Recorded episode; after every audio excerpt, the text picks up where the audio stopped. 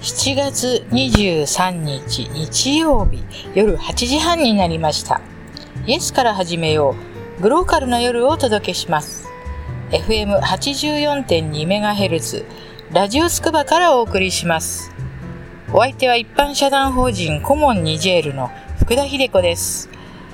この時間ではグローカルな夜とサブタイトルにもあるようにどんなに遠い場所でも人の頭の中では想像力ということでグローバルとローカルを一瞬で行き来できるという考えから来ています。そんな番組内容にしたいと思っております。どうかよろしくお願いいたします。えもう本当にね、暑いですよね。福田は実は、まあ、出張でですね、あの、ニジェール物語の夕べというイベントをするために北海道に行ったんですけれども、北海道がなんと100年ぶりのこの7月の高気温というか、暑かったです。でもですね、この暑い中、あの、本当にほとんどね、あの、冷房施設の充実っていうのはあまりね、北海道はもうする必要がありませんから、ないんですね。で、あの、札幌市の時計台ですけれども、まあ夜だったのでね、少しはまあマシになりましたけれども、でもね、暑かったですよ。でもそんな中ね、たくさんの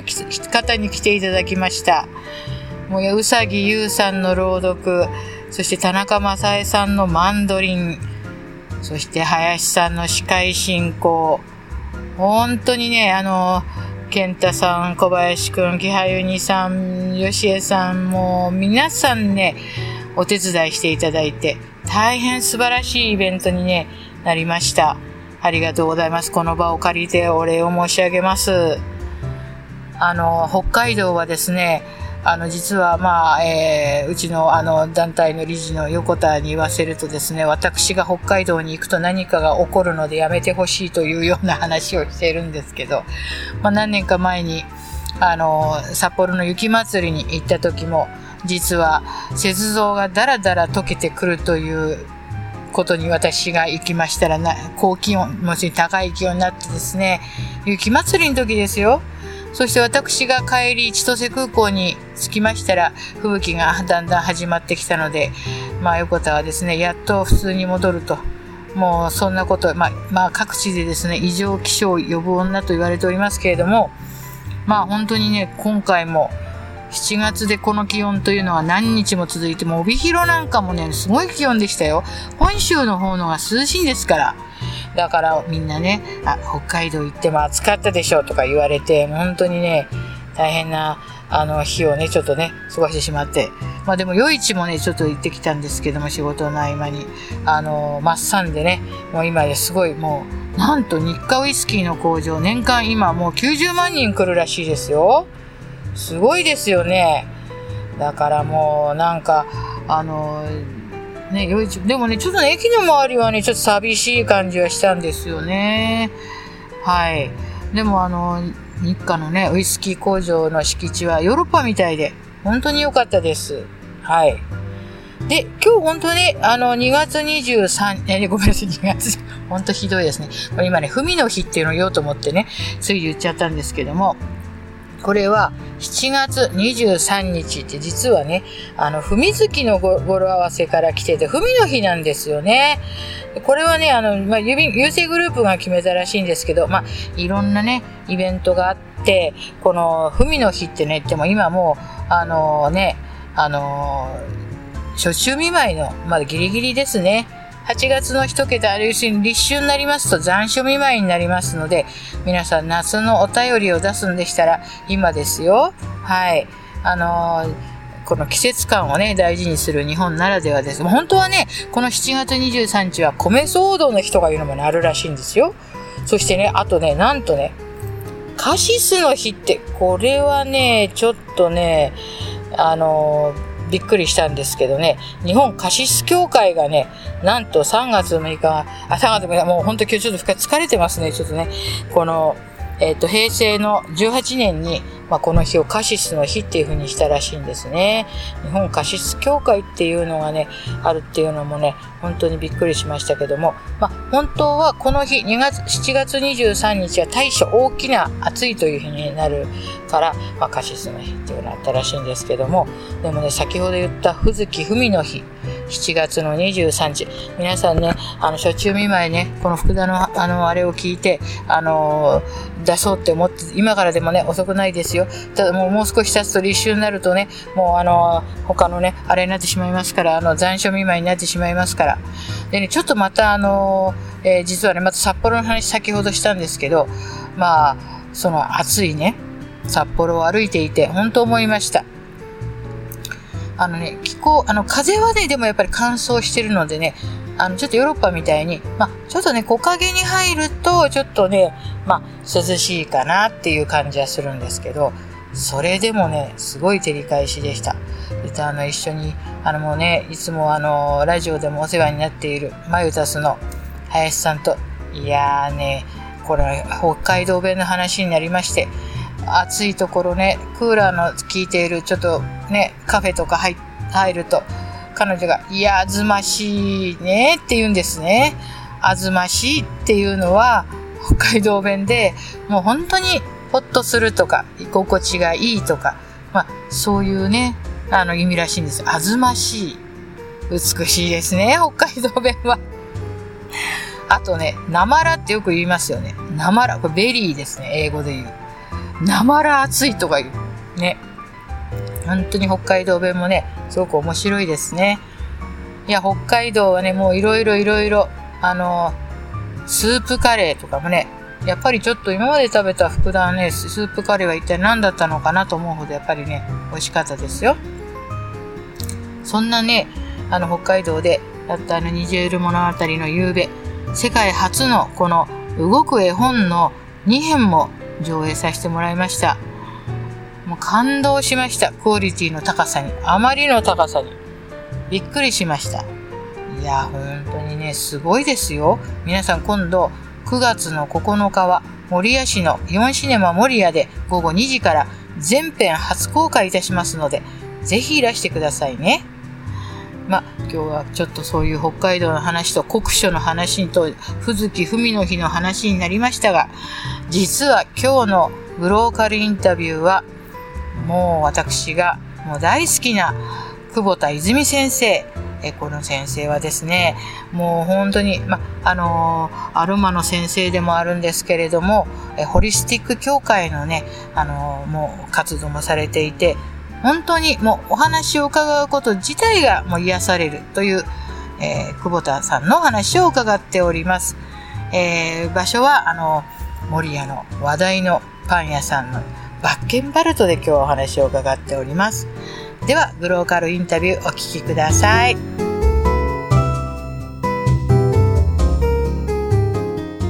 皆様こんにちは、えー、今日は予告通り日本ホリスティック医学協会運営員でもねありましてアロマテラピーの専門家そしてなんと薬剤師でもいらっしゃる久保田泉先生にいらしていただいております。先生よろしく今日お願いいたします。はいこちらこそ本当によろしくお願いいたします。どうもありがとうございます。この機会を作っていただきまして感謝です。先生もういつもねあのいろいろまあ久保田先生とはねプライベートでもいろいろ本当に教えていただくことが多くてですね。で あの守谷市民大学、はい、まあ、この副団関わっている守谷市民大学の方でも講座をね、はい、していただいたんですね、はい、もう本当に、もうね大人気で。でもやっぱり皆さんねアロマっていうのが、はい、こうやっぱり皆さん関心があったんですね多分。そうでしょうかね、うん、はい。でちょっと紹介が今日は遅くなりましたけれども、はい、なんと今日は守谷の人気のパン屋さん、はい、バッケンバルドさんで収録してるんですよ、はい、なんかもう収録中でもいい匂いがしてくるんですけれども、ね、皆さんバッケンバルドさんご存知ですか？守谷市の荒野にあるあの、まあ、最寄り駅は南守谷なんですけど素敵なとこですよね。すごく素敵です。でまたそこであの今お昼をいただこうと思って。ね。大きな窓から見える外の風景の素敵なことといったらありますせん。本当に素敵です、はいそうですから今日はいろいろお客様もいらしたりちょっと、あのまあ臨場感たっぷりというか そうですね。そういう感じで収録をしております、守谷のバッケンバルトさんというパン屋さんですので、ただ土日が定休日なんですけども皆さんぜひお立ち寄りください。そういうわけで今日はそこで収録させていただいてるんですけど、そもそもはい。久保田先生が、まあ私も聞きたいことがたくさんあって困るんですけれども、はい。あのアロマというものにはい。興味を持ったというか、はい。そのきっかけって何だったんですか？ああそこを話すとまた本当に長いんですけれどもすごくかいつまんで言ってしまうと、まあ、一番最初はアロマテラピー香りに私は全然興味がなかったです。そうしましてそれがなこう若い女性の中でおしゃれな手段として流行っているなっていうことは知っていました。ただ自分には全く縁なしのものだと思っていた。であの薬の仕事をね製薬会社でずっとしておりまして何十年もするうちに薬っていうのが万能ではないという現実にたくさん出会っていくわけですね。であの治る病気なかなか、えー治るばかりではない病気もあるとかあるいは何でしょうねその治ったとしてもいろいろなお辛さをそれぞれの方がお抱えになってる場合もあるとかそういう時に案外香りっていうのがその方に対してマイナスを与えないで役に立てるということをちょっと気がついていったんですね。でその興味からです薬ももちろん素晴らしいんですけれどもそれを補うものとして何かあればいいなと探していたところに香りが見つかったという感じです。それでアロマテラピーを私はあの一生徒として勉強を始めました。それがスタートです。ね、あの皆さん私は、まあ、いつもいろいろ先生からねお話伺ってるんですけどこのやっぱ嗅覚この、はい。なんていうのかな香りっていうものが、どんなに奥が深いか奥が深いかっていうのを、まあ、私なんか本当入り口を覗いただけなんですけれども感じるんですね。であの前あの先生にその嗅覚っていうものが直接この脳幹に響くからっていうのお話伺ったじゃないですか。あ脳に響くね。はいだから、はい。これすごくねなんか人間の五感の中でもはい。目に見えないじゃないですか、それして、はいがまた本当にねあの講座を重ねるごとにはい。皆さんどんどん引き込まれていくんですよ。だからまあ最初も先生きっとそのような、はい。この奥深さにちょっと触れてしまって、そうですそうです。魅力というか、はい。そうなったっていう感じなんですね。そうですね、はい、もう本当に今おっしゃっていただいた通りなんですけれどもあの市民大学も実は4回開催させていただきました。で初回の時には、まあ、皆様方こう頭で理解されようとしている何かこうなんでしょうね。これは何の香りだからどうのこうのみたいな。それがいい香りに触れていくことによってあのお顔つきがパッと明るくなるっていうのを実は私は前の方で全員のお顔が見えていますからそこでわって変わっていく瞬間っていうのに気づくんですよね。でそれがやはり講師としての醍醐味です。ずうずうしいですけどこれはあのそれぞれの方がお気づきにならない。私だけが前でつかめるあの幸せな瞬間ですね。はいぱり人間顔色って顔色全けど然違います、はい、違いますよね。違います。違いますていうのかな。やっぱでもね人間って多分そうできてると思うんですよ、はい。よく顔色が悪いとか、はい。今日は沈んでる顔したけどはい。どうしたのとかって、はい。でも嬉しいこと何かあったのとか言うじゃないですか、はい。だから顔ってなんかやっぱりすごくそれが目の輝きとかね、は現れやすい場所でもあるのかなって思うんですよね。だから香りによってはい。それがパッと開けるっていうのが、はいすごいですよね。私なんか福田なんかあの目に見える食べ物を見るとよくあの目がねパッと輝きますよね。なるんですよ。でもそれは他の方がご覧になってあこの食べ物で反応されたなって分かりますけれどもそれこそ今おっしゃっていただいたように香りは見えませんからご本人もあんまりそこまで威力があると気づいていない。で他の人間が見て嬉しそうな顔してるとかでも逆もあるんですよあの皆さんがお好きな香りでもお一人だけお嫌いなこと場合ももちろんあるわけでそういう時にはふっとこうふっと顔が何て言うんでしょう。あ香りを遠ざけるようなもし髪につけてる香りを持っているんだとしたらその香りをちょっと遠くに置くようなそういう仕草の中でこの方には向かなかったんだなっていうことが分かっていきますね。なるほどはい、でもそれがねまた余計ハマってしまうというかだって100人にいたら、はい100人が同じ反応だったら面白くないわけじゃないですか、はい。やっぱり、はい。どうしてこの人がこの香りが好きかとか、うん。どうしてこの人が嫌いかっていう私なんかそういうことを考えるだけでも、いまあ、分析好きなのでもともとなんかこう惹かれちゃうんですよね。嬉しいですよね、で特に今分析好きというお言葉が出ましたけれども、はい。例えばこれがあのお住まいになってる地域とかね同じ日本でも地域とかあるいは国が違えばもちろん違いますしそういう香りと民族学をくっつけていくのもものすごく面白いですね。はい、やはりあの馴染んでる香りはもうわって親しみですね。で馴染んでない香りに対して好きか嫌いかは分かれると思いますそれから馴染んでいない香りでもそれが何か自分が幸せな時に漂ってきた香りですとその幸せな気分とその香りがセットされて頭の中に入っていきますから今度その香りだけを感じた時に幸せになれますね。なるほど、はい。い、やあるんですよ。よくね、はい。なんかあのもう福田もあのずいぶん前のことになりますけれども、はい。なんか子供の時にはい嗅い。で雨上がりの匂いとか、ああそうそうそう。そういうのはふとね、はい。こんなに年月経っていても感じることがあるんですよね、はいそうすると不思議にまざまざとという日本語ありますけど、はいなんかこう香りではいその入り口を開いてもらったら、はいあの時一緒だった家族ちゃんどうしてるかなとか、ね、そうですそうです。まさしくそうです。思っちゃうんですよ。その時の自分に時空を超えてそう。パッて飛んでいかれますね。これはただのお楽しみです。もう経費ゼロ。ゼロ。ゼロだから本当にこれをねあの積極的にこういうことできるんだぞと思うと、ええ同じこの逆に同じ香りを違ったシチュエーションで嗅いでみてそのパッて子供の時に戻れない時が生まれたとしたら何か自分の心に今疲れてるものがあるんじゃないかしらっていう想像にもつながりますね。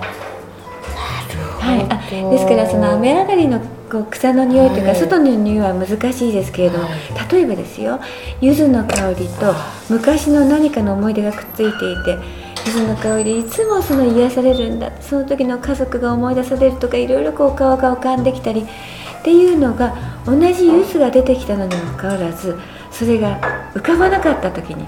自分の心がちょっと疲れてませんか？っていうようなねはい。ねすごく面白いですこれは。そうですか、うん。はい。じゃあもう本当に久保田先生は、まあ、それを教えることもされてるし、はい。そのホリスティック医学という、はい。非常にこうなんですかもうちょっとそのアロマだけではなくて、はそれにくっついてくるようない。ろいろな性したこととかも勉強されていて、はい。でもこれはもう終わりがない話でもありますよね。終わりがないし多分あのいろいろな学びの中でね暗記力とかが必要になるものがあってそういうものってこうお年を召されていくとだんだんもうついていかれないわみたいな勉強もあるじゃないですか、うん。全然そうじゃないです、うん。もう本当にあのどんどんどんどん深めていくというか広がっていく、うん。はい、で自分一人のお楽しみでもいいですしそれがね例えばもういろいろいろいろできなくなってしまった例えばですよおばあさんおじいさんと話す時に香りを軸にして真ん中に置いて話をすれば今本当にね久田さんに驚いていただいたみたいにいくらでも話が広がっていきます。これはあのなかなかなんて言うんだろう、えー、と話題が乏しくなったこうもしかしたらお辛く暮らしているお年寄りと付き合う時の作戦としてなかなか食べ物話題っていうのは難しいものがありますうんそうね,、ですね。お食事の制限がかかっていたり香りの話題は無制限です。はい。そこがやっぱりホリスティック医学っていうええ。小老病死を全て含んだええ。ホリスティック医学をするときに本当に役に立つものなんですね。なんかねあのまあ久保田先生とお話ししているだけでも、はい私なんかいつもね心落ち着くような状態になるんですけど、はい。だからやっぱりあのアロマということと、はい。まあ、そのセラピストはい。という言葉がなんか混じったのがアロマテラピーなのかなとかと思ったりもするんですけど、はい。香りを今ねおっしゃったように、はい。それを、まあ、入り口として広がっていく世界っていうのが、はい。まあで本当にこれあの昔もね、はい。あの門香といって日本でこうあの香りを聞いて、はい。静かにあの回していってこうなんかそのことに対してこう話をしたりとか、あれも優雅だと思いますし、香りって結構やっぱり人間とは切っても切れないものだから。もう本当におっしゃる通りですよ。ね、はい。学問化って体系化したのは、まあはい、人人類の歴史から言えばあれかもしれないけど、本当はもう人類誕生とともにぐらい一緒にあったんじゃないかなと思うんですね。そうです。アロマテラピーとかこうなんかカタカナで言うと、はい、外国から入ってきたものでっていうふうになりますけれども、はい、香りは何もそんなアロマテラピーの精油の力を借りなくても、えー、至る所自然の中にあるわけですから、えー、それをやはり楽しみながらちょっとこう日々を豊かにしていくのと同時に自分だけではないその他の方とつながる手段にもなっていく、これはやはりあの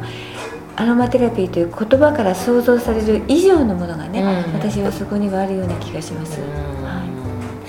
い。なんかねこれ本当に先生といつもお話をしているとどんどんどんどんあのもう際限なくお話できてしまうんですけど、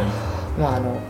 皆様安心してください。まだもう1週間先生にお話を聞きますよ。でもなんかあのその人類のね歴史というかその生まれた時からあとそれとあと何ていうんですかねなんかこう人種を超えてとかそのなんて言ったらいいのかな言葉が通じなくても、はい、この通じるっていうのが不思議ですよね、はい、多分思っていた以上に素晴らしいものなんですよ。でもそこにやはり気づいていらっしゃらない方もたくさんいて、で実はそれがお役に立つ方がものすごくいる、それが私がこういった活動を続けていきたい一番の原動力です。私ね一度あの三輪明宏さんの舞台を見た時に、はい、香りも漂ってきたんです。ああ素敵ですね、はい、あの黒トカゲだったんですけど、はい、あのね舞台からね絶対これは香りをね客席に放ってるなっていう舞台だったんです。またそれがねすごい素敵だなと思ったんですよ、その香りで感じるまあそのそれぞれの思いはあるかもしれないけど、一体感をその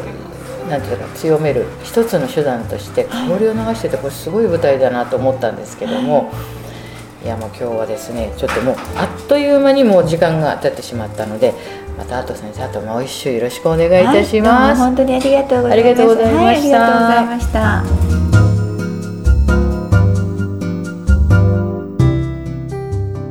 皆さんいかがでしたか？グローカルインタビュー。久保田さんの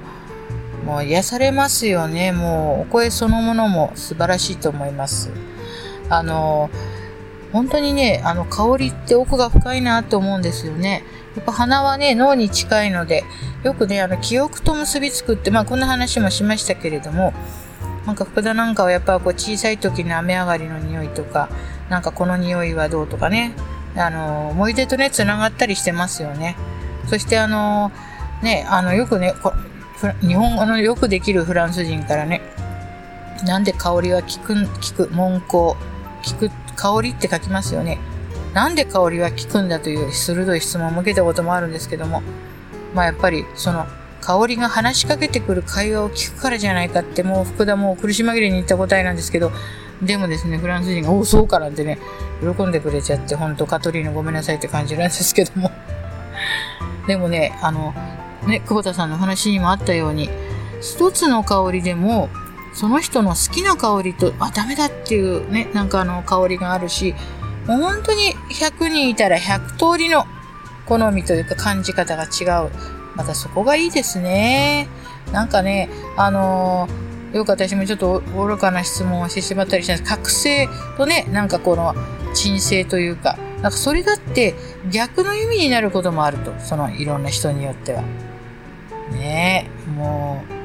う、本当に。福田はね、それから最近、この久保田さんに教えていただいたネロリの香りにはまっております。ネロリ、これはもうね、まあ本当は素人の、あの、ね、私の意見でもう恥ずかしいんですけど、アロマをされている方には、もうネロリなんかもうそんなの、もう今頃知ったのっていう感じかもしれないんですけども、本当にいい香りで、なんかね、私にはこれがすごく安らぎ。寝る前にね、ネロリのオイル、ちょっと入ったオイルで、なんか手とかをマッサージして寝るとね、よく眠れるんですね。この暑い時でも。福田この、この夏はね、この新しく知ったネロリの香りで癒されようと思っています。そういうわけで、えー、7月23日も、もうね、今日夜、あと何時間という感じになりましたけど、皆さんもどうかこの暑さを乗り切って、また、えっ、ー、と、頑張って、まあ、あとまだ6、7月はね、もう一週ありますけれども、8月をね、迎えてください。はい。また今日もアウラさんのね、曲で癒されてくださいね、最後は。はい。ではまた来週お耳にかかりましょう。さようなら。